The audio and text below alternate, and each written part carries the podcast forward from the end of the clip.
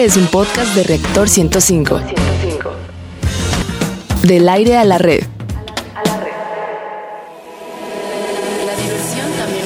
La diversión también es conocimiento. Radio Big Bang. Radio Big Bang. Ciencia y tecnología con Bárbara Esquetino y Leonardo Ferrera. Radio Big Bang. Radio Big Bang. Radio Big Bang. Bueno, ¿qué tal amigos? Es un gusto como siempre el saludarlos. Están en el lugar y a la hora indicada. Esto es Big Bang Radio, donde la diversión también es conocimiento. Como siempre, transmitimos en la mejor estación de México, Reactor 105 FM, y les invitamos a quedarse esta hora con nosotros porque está garantizada que van a aprender algo nuevo de una manera ágil y divertida. Les saludamos con el gusto de siempre su amiga y servidora Bárbara Esquetino y Leo Adorado Ferrera. ¿Cómo estás, ¿Cómo Barbarita? estás? La voz y sonrisa más hermosa Hombre, puro radiofónico. Jitomatazo aquí, de Oye, ¿tú te verdad, consideras muchas guapa, fea aquí? No sé. Pues no sé, yo que por todo lo que te escriben los no sé. Estás, O sea, no estás sé, guapa, estás guapa, sí, estás joven. guapa. Bueno, y luego. Sí, se puso roja, ¿verdad? Queridos biguanianos, qué gusto saludarlos. En Facebook nos encuentras como Big Bang Radio y en Twitter como Big Bang-Radio 1. ¿Y cuál es el menú de hoy, mi querida Barbariux? Bueno, en nuestra sección Exploradores del Infinito, dedicada al universo y su grandeza, te platicaremos de una nueva opción para viajar al espacio por largo tiempo, pero ¿Quieres saber de qué se trata? En unos momentos más te vamos a platicar. En la sección Gigante Azul dedicada al planeta Tierra y la importancia de su biodiversidad, hablaremos de unos animalitos que a menudo, pues fíjate, no les hacemos caso porque están en cualquier jardín, pero aunque no lo creas, están en peligro de extinción. Nos referimos a los caracoles. También en la sección Materia Gris, dedicada a los avances de los laboratorios y los principales proyectos tecnológicos, hablaremos de algo que para algunas personas les parece normal, pero los daños a la salud son graves. Nos referimos a las drogas, incluidas el café y los medicamentos. En la sección Construyendo Puentes, dedicada a los grandes personajes de la historia y los logros del hombre por alcanzar sus sueños, hablaremos de un medio de información que ha estado al alcance de todos desde hace muchos años y en nuestras manos y que ahora se está transformando digitalmente, las revistas. Ay, sí, qué bonito. Y bueno, para cerrar, como siempre, y bien y de buenas, en nuestra sección Divulgando Humor, donde lo más inverosímil, raro, curioso también es ciencia, hablaremos de aquel dicho de la suerte de la fea, la bonita la desea. O el suerte del feo. ¿El suerte? ¿O, o la No, suerte o la del suerte feo? del feo, el bonito lo, lo Bueno, desea, sí. ¿no? Pues sí, sí. Pues no sí. sé, yo la verdad es cosas que soy feito y Sí. tengo mucha suerte. Ah. Ah, no sé, no sé, no sé. Bueno, sube a tu radio y vamos a nuestra primera sección. Exploradores del infinito. A ver, el Leo. Amigos, yo estoy segura que ustedes sí, sí vieron esta película Alien, el octavo pasajero. ¿Tú la viste? Ah, eh, ¿Qué? ¿Qué? ¿Cómo, Ay, no puedo quedó? creerlo. Leo, es que no, es que no, Espérame, no. no, si, si una vez vi un pedazo en la tele, ¿Qué es que a mí la ciencia ficción como que no me A mí me gusta. encanta. ¿Cómo no te va a gustar No la sé, ciencia no me atrae, ficción? me gusta más otro tipo de cine, pero digo, está bonito. Bueno, está pues bien. para los que sí, de verdad, no son unos nerds, no, ni siquiera nerds. eh, no, ah, Leo, estabas eh, encerrado en una cápsula del tiempo. Les voy a decir. ¿Recuerdan la escena donde los viajeros espaciales, incluida Sigourney Weaver, están durmiendo o hibernando en cápsulas y son despertados uno a uno por la computadora de la nave llamada Madre? Bueno, pues como yo decía, aunque esta película fue mera ciencia ficción, en la actualidad, fíjense, se abre como una posibilidad Sí. real para viajar largas distancias que traducidas en tiempo significarían muchos años. Antes de conocer lo que dice la ciencia al respecto, vamos a entender lo que es una hibernación. Sí. Se da, bueno, de manera natural, como sabemos en algunas especies animales en la Tierra, como los osos. Sobre todo yo creo que los osos son los que más impresionan, ¿eh? Sí. O sea, en verdad pueden estar meses dormidos, obviamente después de alimentarse eh, de una manera eh, tremenda. Sí. Eh, Pero hay muchos otros, las ardillas, los roedores, los pájaros. Y sucede cuando el metabolismo de estos animales entra en un proceso, pues, ¿cómo será? Como que se detiene de Sí, alentamiento, sí, digamos. exactamente. Y bueno, eh, ¿qué pasa? La temperatura corporal y la frecuencia cardíaca son inferiores a lo normal. Bueno, una particularidad de esto es que los animales que tienen, digamos que esa virtud, ¿no? Ese privilegio De que hibernar, hibernan, en el tiempo en que lo hacen, guardan las suficientes reservas energéticas Ándale. en todo su cuerpo, las cuales los ayudan a resistir este estado de sueño profundo. A veces yo cuando como tacos al pastor. No, me pasa es eso, el- no el de mal veras. del puerco. Me da el mal del puerco. Qué mal estás, Leo, una de mis hijas una vez me dijo, papá, te atacó el cerdo. No sé, si- no sé si te atacó el cerdo. Se dice, te dio el mal de puerco. A mí, yo in- inverno, ¿verdad? Inverno. Eh, Sí. Bueno, lo que es un dilema para la ciencia es porque solo, solo algunos animales tienen esta facultad y otros no. Ajá. Y también como los animales que hibernan al despertar reparan todos sus niveles, incluidos los neuronales. Ajá. Pero la NASA le está buscando como alternativa a esto para los viajeros interestelares hacia Marte. Vamos a escuchar nuestra siguiente cápsula en voz de Rogelio Castro. La Agencia Espacial Estadounidense se plantea como un gran reto los viajes espaciales en los que estarían expuestos los tripulantes de una nave espacial, ya que permanecerían encerrados por largos periodos hasta llegar a su destino. Los inconvenientes a resolver son espacios reducidos y la gran cantidad de comida, agua y aire que se necesitaría para mantener con vida al equipo durante meses o años tal vez. Una de las opciones que aparece para lograr tal proeza es la hibernación. Según la revista Universe Today, es poner a la tripulación en estado inducido de hipotermia y sumirlos en un sueño profundo para que al momento de llegar a su destino puedan estar renovados y listos para trabajar. Esto se lograría suministrándoles durante el sueño alimentación intravenosa. Big Bang. Ok. Y saludamos aquí en el estudio, eh, está eh, vía telefónica nuestro querido amigo Oscar Calderón de Zafir de la UNAM. Mi querido Oscar, ¿cómo estás? Bien, bien, ¿y ustedes? Bien, Muy muchas bien, gracias. muchas gracias. Pues qué alegría que estés aquí acompañándonos este rato, aquí en Big Bang Radio. Oye, a ver, platícanos, eh, mi querido Oscar, ¿es posible que en algún futuro, no lo sé si cercano o lejano, se pueda mandar algún hombre al espacio con destino a Marte, dormido, que al despertar allá se le pueda entrar en- o, o meter en un proceso de, pues de, de- de irse despertando? ¿Es posible? Pues de momento creemos que es posible. O sea, Ajá. los científicos están estudiando cómo volverlo posible. Al fin y al cabo Así es. pasa en la naturaleza. Tenemos los osos, ranas que se congelan, etcétera. Ajá, la cuestión aquí es que no es solo dormirlos, eso vendría siendo la parte más complicada, pero también entra otro detalle. Ajá. En el espacio, si la gente no se mueve, eh, empieza a perder masa muscular muy rápido porque no Ah. sufren el efecto de la gravedad, no se Ah. esfuerzan igual. Entonces, una cosa es dormirlos y otra cosa sería empezar a resolver los problemas de que los músculos no se usen por tanto tiempo.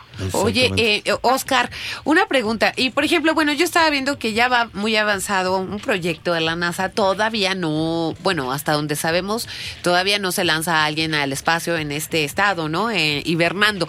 Pero decían que pues todo eh, se podría resolver. Eh, que eh, a ver, déjame ordenar mis ideas. Si uno va despertando al otro y luego duerme y así la tripulación se va ayudando mutuamente. O sea, y lo se que Bárbara las- quiso decir. Sí, lo que quise decir es que, por ejemplo, si hay cinco pasajeros, rápidamente, ¿no? Eh, uno tiene que estar despierto e ir despertando a los otros y luego vuelve a dormir y el otro despierta al otro y así para que no hubieran daños en el organismo. ¿Tú crees que sea posible así?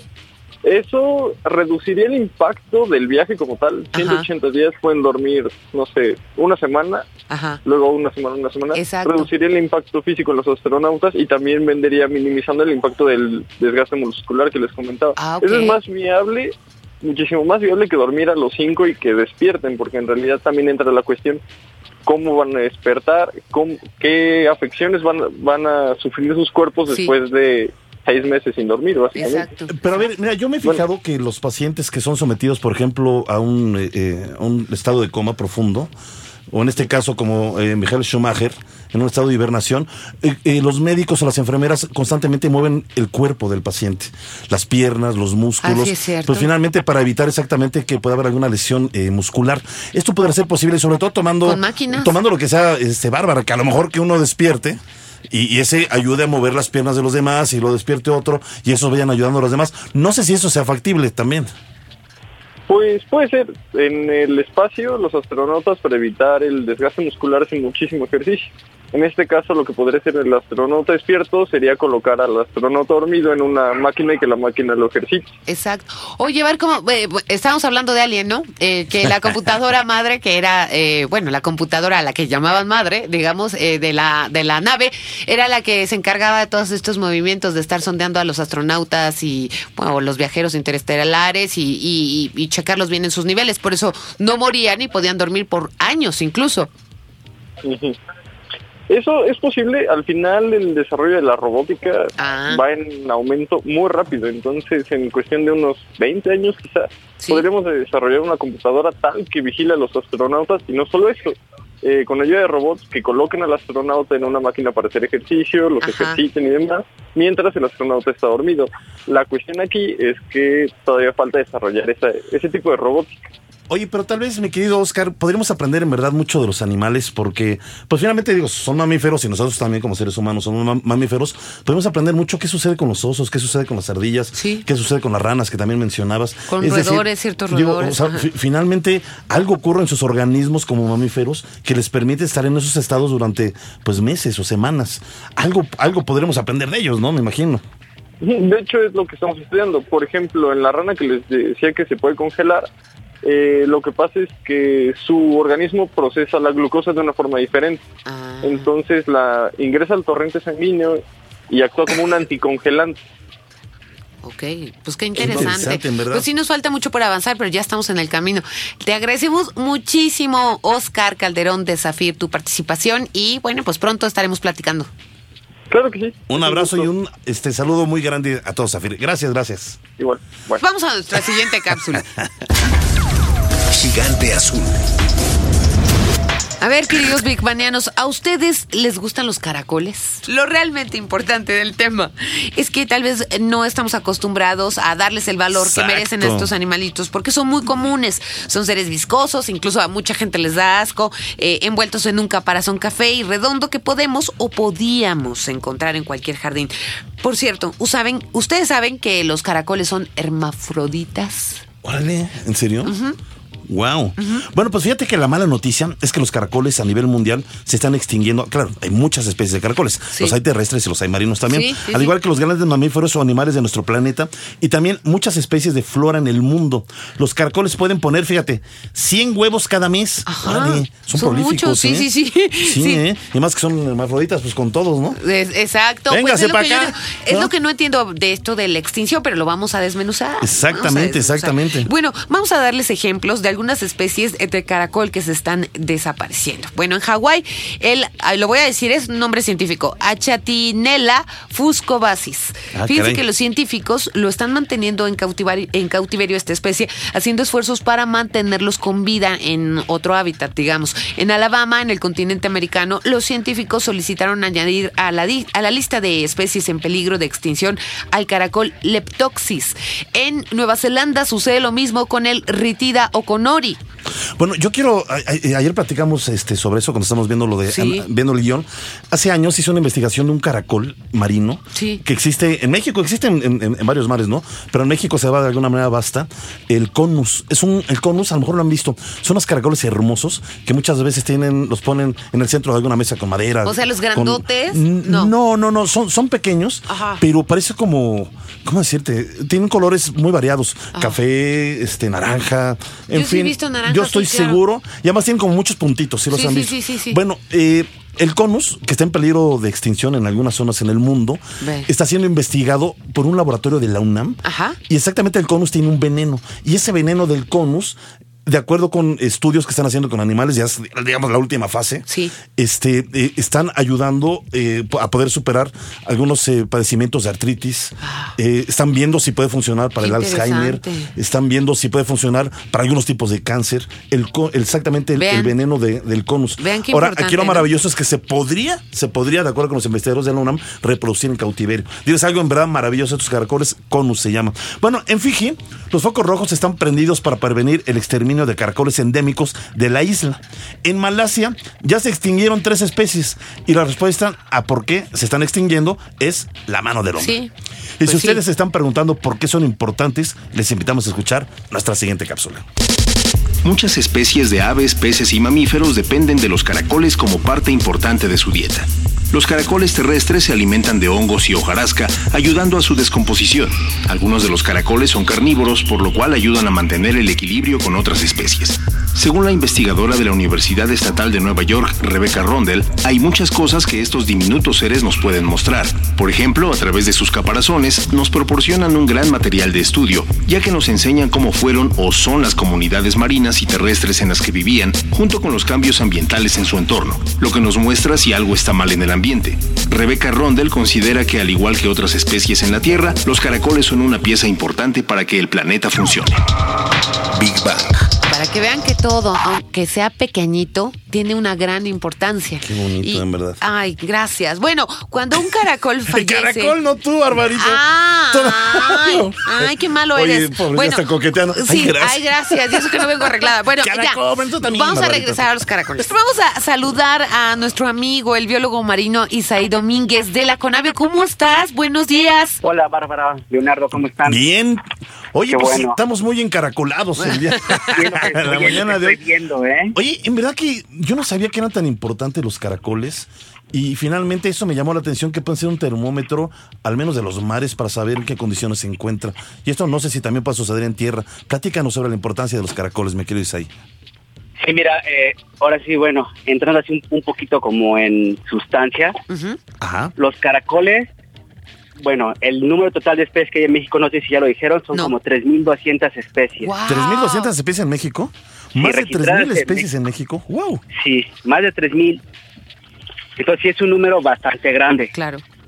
Y en el mundo son como unas, andan alrededor, ahorita te digo, Ajá.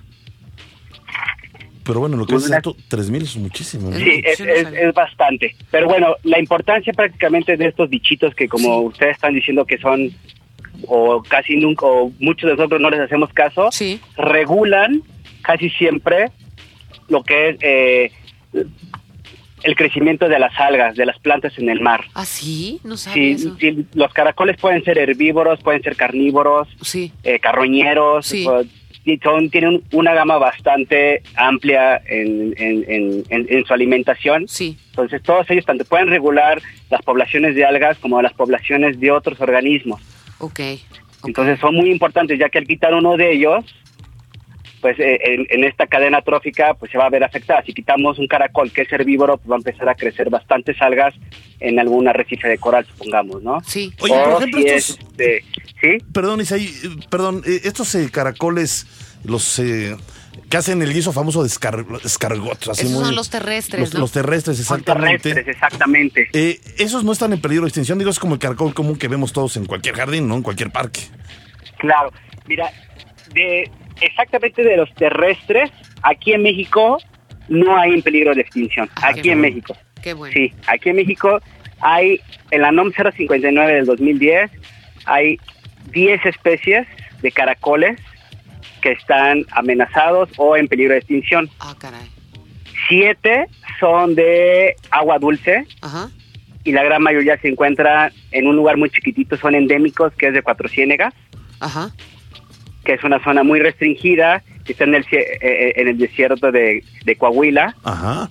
Entonces, eh, aparte de que estos caracolitos que están en peligro de extinción, se, se dice que son como fósiles vivientes. Exactamente. Claro. Sí, son, sí. Entonces, este, bueno, son siete de las especies que hay en peligro de extinción dulce acuícolas de esa parte y solamente tres especies están sujet están en están amenazadas Oye, Isaí, y son marinas. y son marinas la mayoría.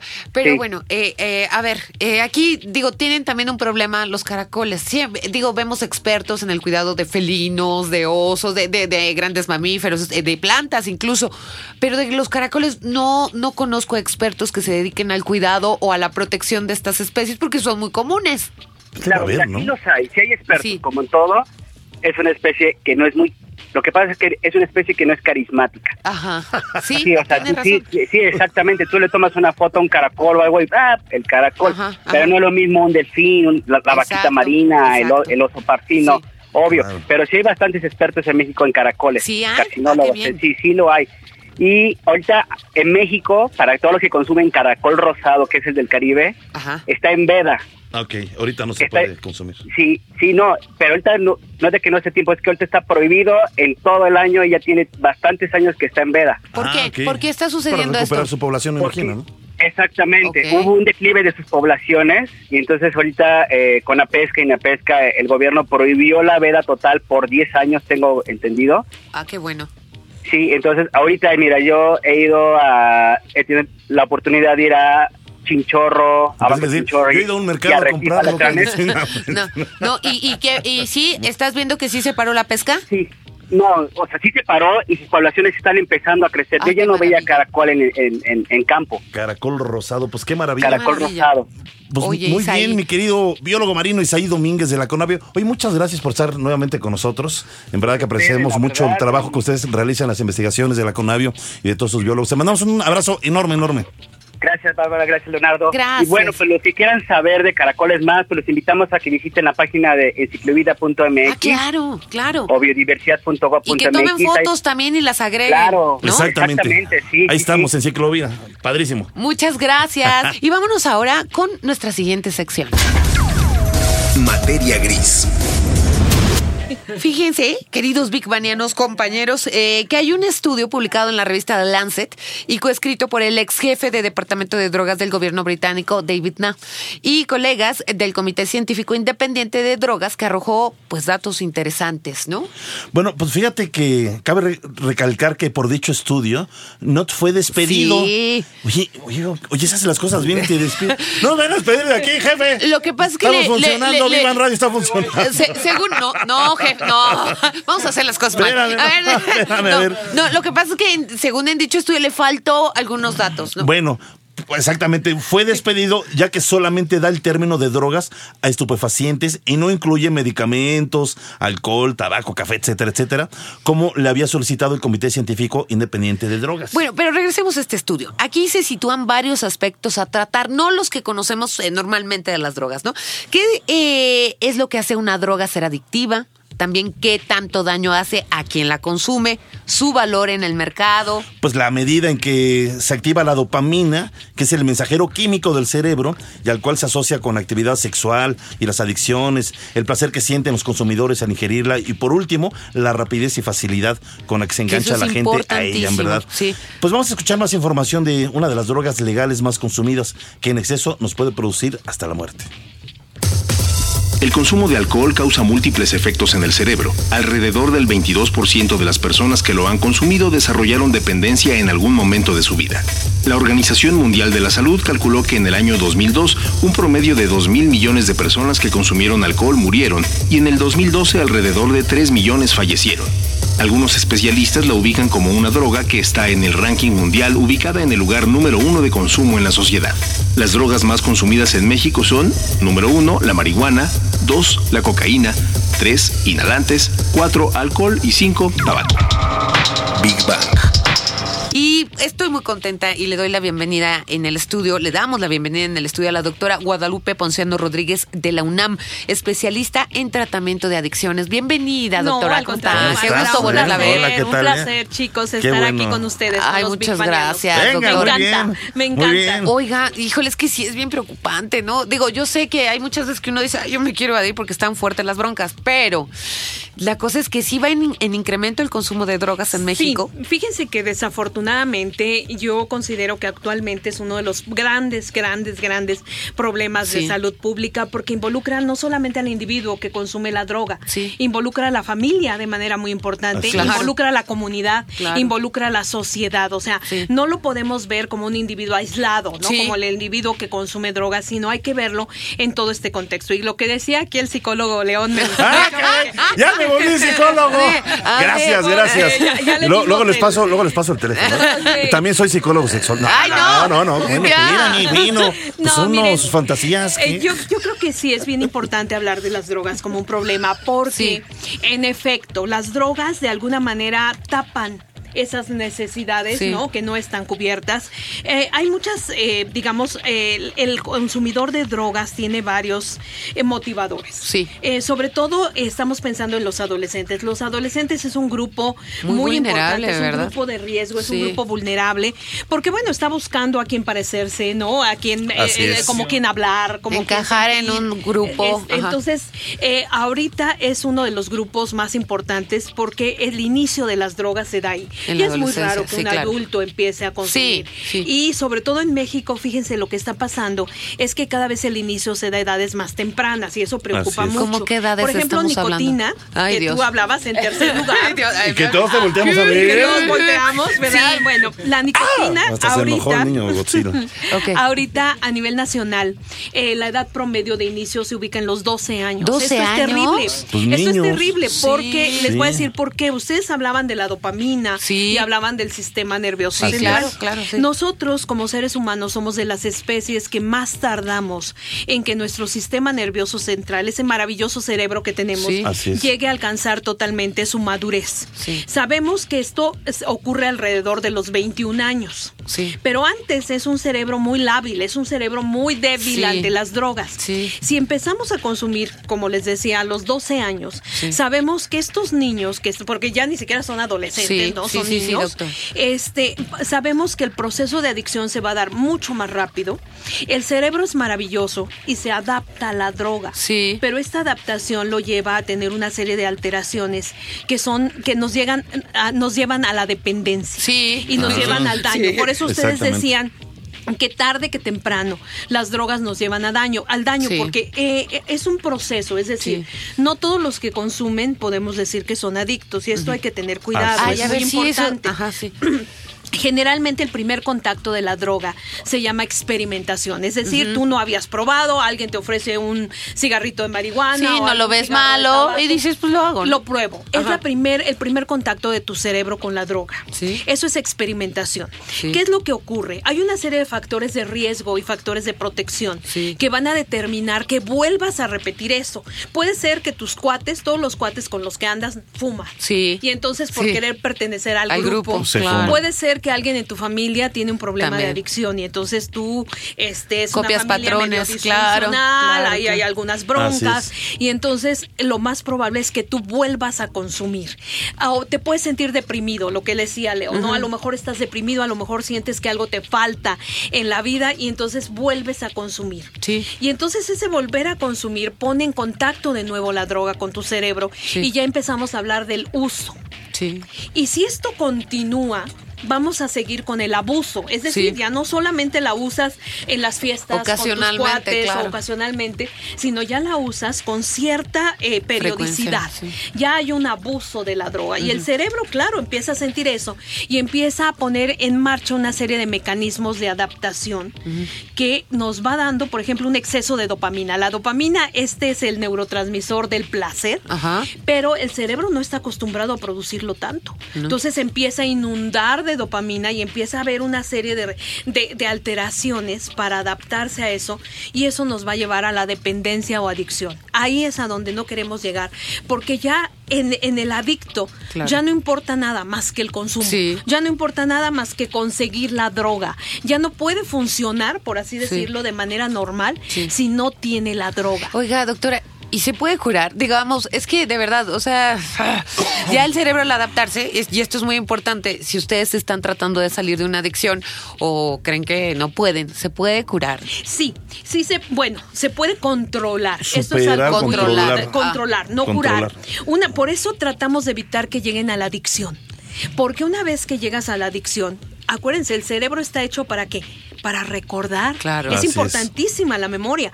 Y él recuerda esa adicción. De tal manera que la puedo controlar y el control es la abstinencia. Sí. Sí, es. es decir, ya no volver a consumir la droga. Pero si yo vuelvo a consumirlo, el cerebro inmediatamente se acuerda que fue adicto a esa droga. Y va a querer entonces más. no hay control. Ay, No, doctora. no, no hay cura, hay control. Yo quiero invitarlos antes de despedir a la doctora que la escuchen en Voces de la Salud en Radio UNAM, por Ay, favor, sí. en el 860 de AM, los jueves, ¿verdad? jueves a las 12 del a las día. 12 del día. Venga, y, muy bien. y- y algún teléfono por si alguien se quiere acercar a usted, eh, doctora. Claro que sí, un correo que les Sí, parece? Muy bien. Sí, sí, me así parece mejor. más íntimo, Sí, ¿no? sí, sí. Este, cualquier cosa, ponciano con Ponciano. minúscula, ponciano y con C, arroba unam.mx. Y bueno, pues muchas gracias. Ay, gracias a usted. Vamos y a todos volver a nuestros platicar. amigos que nos escuchan, por favor, si tienen algún problema con drogas, de veras resuélvanlo en este momento antes que el cerebro sea un cerebro adicto, antes de que haya un problema relacionado con las adicciones. Sí se puede, es muy importante que evitemos llegar a la adicción. Y bueno, hay muchísimas cosas interesantísimas de drogas, Claro. ¿verdad? Bueno, Como el otro irnos, día me claro, invitan ¿verdad? y hablamos Por supuesto. Con, sí, con más. Ahí le voy a mandar este, una adicta al tabaco. Ay, Bueno, cállate. Ahí le voy a mandar una adicta, ¿eh? Bueno, pues muchas gracias, doctora Guadalupe gracias, Ponciano. Rodríguez de la UNAM, especialista en tratamiento de adicción. Construyendo puentes. Bueno, pues este, la mayoría de las revistas que han sobrevivido a la mo- modernidad se han transformado del papel a la red, pero ellas fueron y son testigos de la historia. Incluso algunas de ellas tienen capítulos negros de nefastos personajes como titulares de sus páginas. Sí, así es, agárrense. Bueno, en las revistas, junto a la pluma del reportero, esto es lo bonito, ¿no? Y la lente del fotógrafo, el mundo es y ha sido plasmado. Y para darles un ejemplo de lo que Leo mencionó acerca de los capítulos negros de la historia de las revistas, ¿sabían que la revista Time, de origen norteamericano, en el año de 1938 tuvo en su portada como hombre del año a Hitler? Bueno, realmente Ahora sí no. me dieron risa. Pues sí, pero realmente. Todavía no- no estaban a un año, a un- estaban a un año de la invasión de los alemanes a Polonia. Sí, pero como O que sea, no tiene hay- muy buen ojo, ¿no? No, pues no. No, pero a ver. Sí. ¿Qué ya te se, hasta pasa? se enojó, se enojó Birbarliovsky. Es como que Hitler. Pero a ver, no solo él, en 1939 y 1942, Joseph Stalin fue nombrado hombre del año. Sí. No es que Stalin no se lo mereciera, sino que llama la atención, ya que fue uno de los máximos líderes políticos e ideológicos de la extinta Unión Soviética de la URSS y creador de la superpotencia que según los norteamericanos amenazaba el capitalismo. Pues que no se entiende, ¿no? Pues ya ves ¿no? cómo son ellos. Bueno. Pues es yo- luego, ¿quién va a sí. esperar a ver a Trump en una revista aquí en México o algo así? No, ya, ya. No, ya, no, ya no quiero. ya no voy a hablar Ya, de eso, perdón, pero ya, no es política, ya no tuvo sus minutos de fama. Ya. Bueno, como todo lo creado, de verdad no. O sea, no. Sí, está bien, ruso, Sí, ruso. cállate, Que no, hombre. no, bueno, bien, como todo lo creado, exacto. Por la mano del hombre tienen aciertos y desaciertos. Por eso yo no postulo a nadie como el hombre del año. Pero hay otras revistas y fotos que aparecen en ellas que han hecho historia.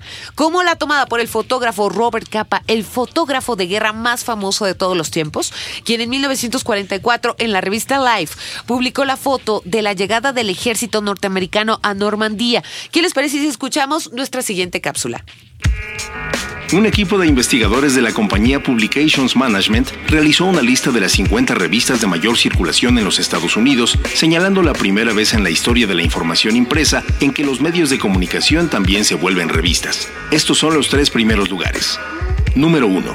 En 1869 se publicó la primera emisión de la revista Nature, la cual es considerada la revista científica más antigua del mundo y la cual contiene un riguroso análisis de sus artículos realizado por científicos destacados.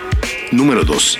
Los Testigos de Jehová y las revistas Atalaya y Despertad se publican desde 1889 en 185 idiomas y en 237 países se distribuyen.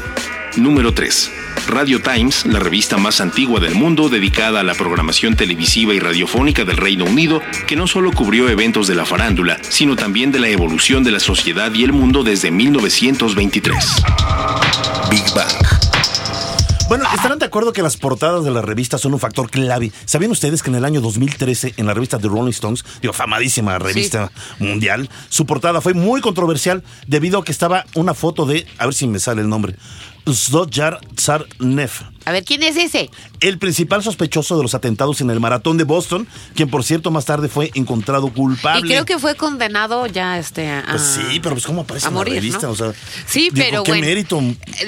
Es que es eso, ¿no? También, bueno, vamos a poner otros ejemplos. ¿Qué me dices de la portada de la New Yorker? La cual es memorable. Fíjense que en el 2013, aquí se está discutiendo apenas, ¿no? Pero en el 2013, la Suprema Corte de Justicia de los Estados Unidos prohibió las uniones legales entre parejas del mismo sexo. Sí, en Estados Unidos. Así que en rebeldía esto, podemos ver en la portada de esta revista a Enrique y Beto de Plaza Sésamo abrazados, Ándale. ya saben, como pareja, ¿no? Mirando la televisión en su sala en el momento exacto en que los magistrados de la corte tomaron esa decisión.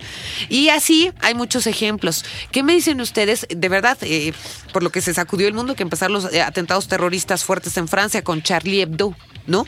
Así Que, es. que desató la furia de los extremistas.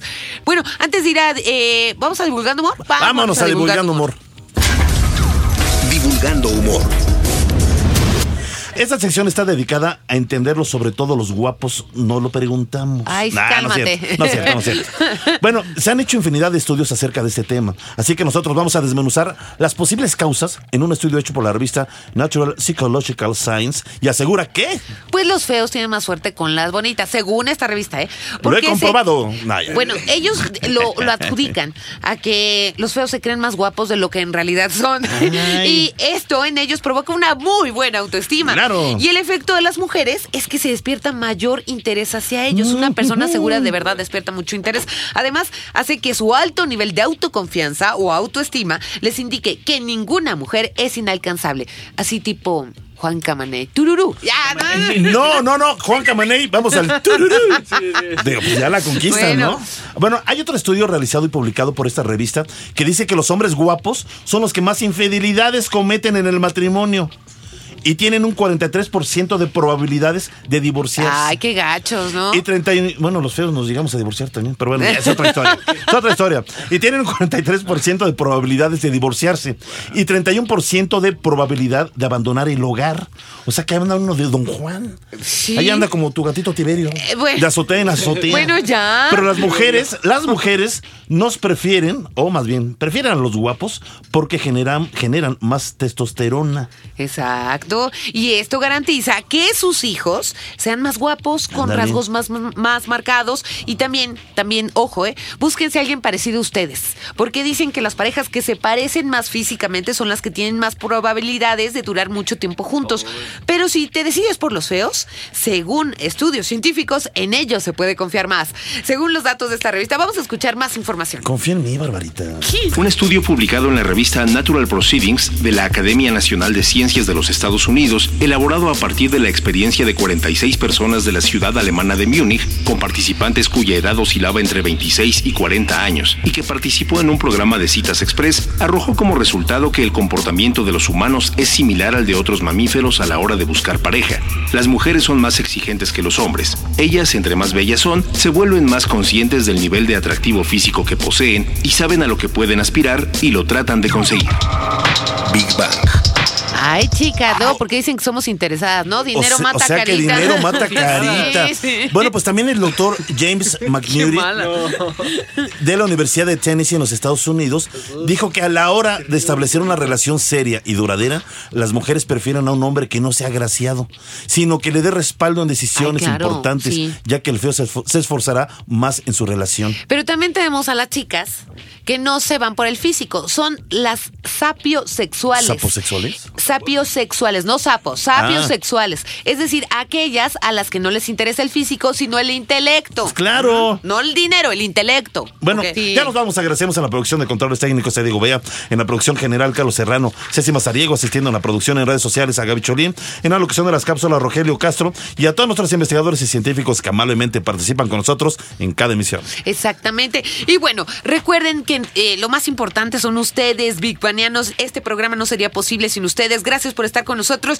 Nos despedimos. Su amiga y servilleta Bárbara Esquetino y Leonardo Ferrera. Hasta la próxima semana en punto de las 11 de la mañana. Esto es Big Bang Radio, donde la diversión también es Los conocimiento. queremos, buen fin. Sí, los queremos. Está muy feito, en serio. ¿verdad? No, yo no dije nada. Ah, bueno, está bien. La diversión también es conocimiento. La diversión también es conocimiento. Radio Big Bang. Radio Big Bang. Ciencia y tecnología con Bárbara Esquetino y Leonardo Ferrera. Radio Big Bang. Radio Big Bang. Radio Big Bang. Esto fue un podcast de reactor. Podcast de reactor. Del aire A la red.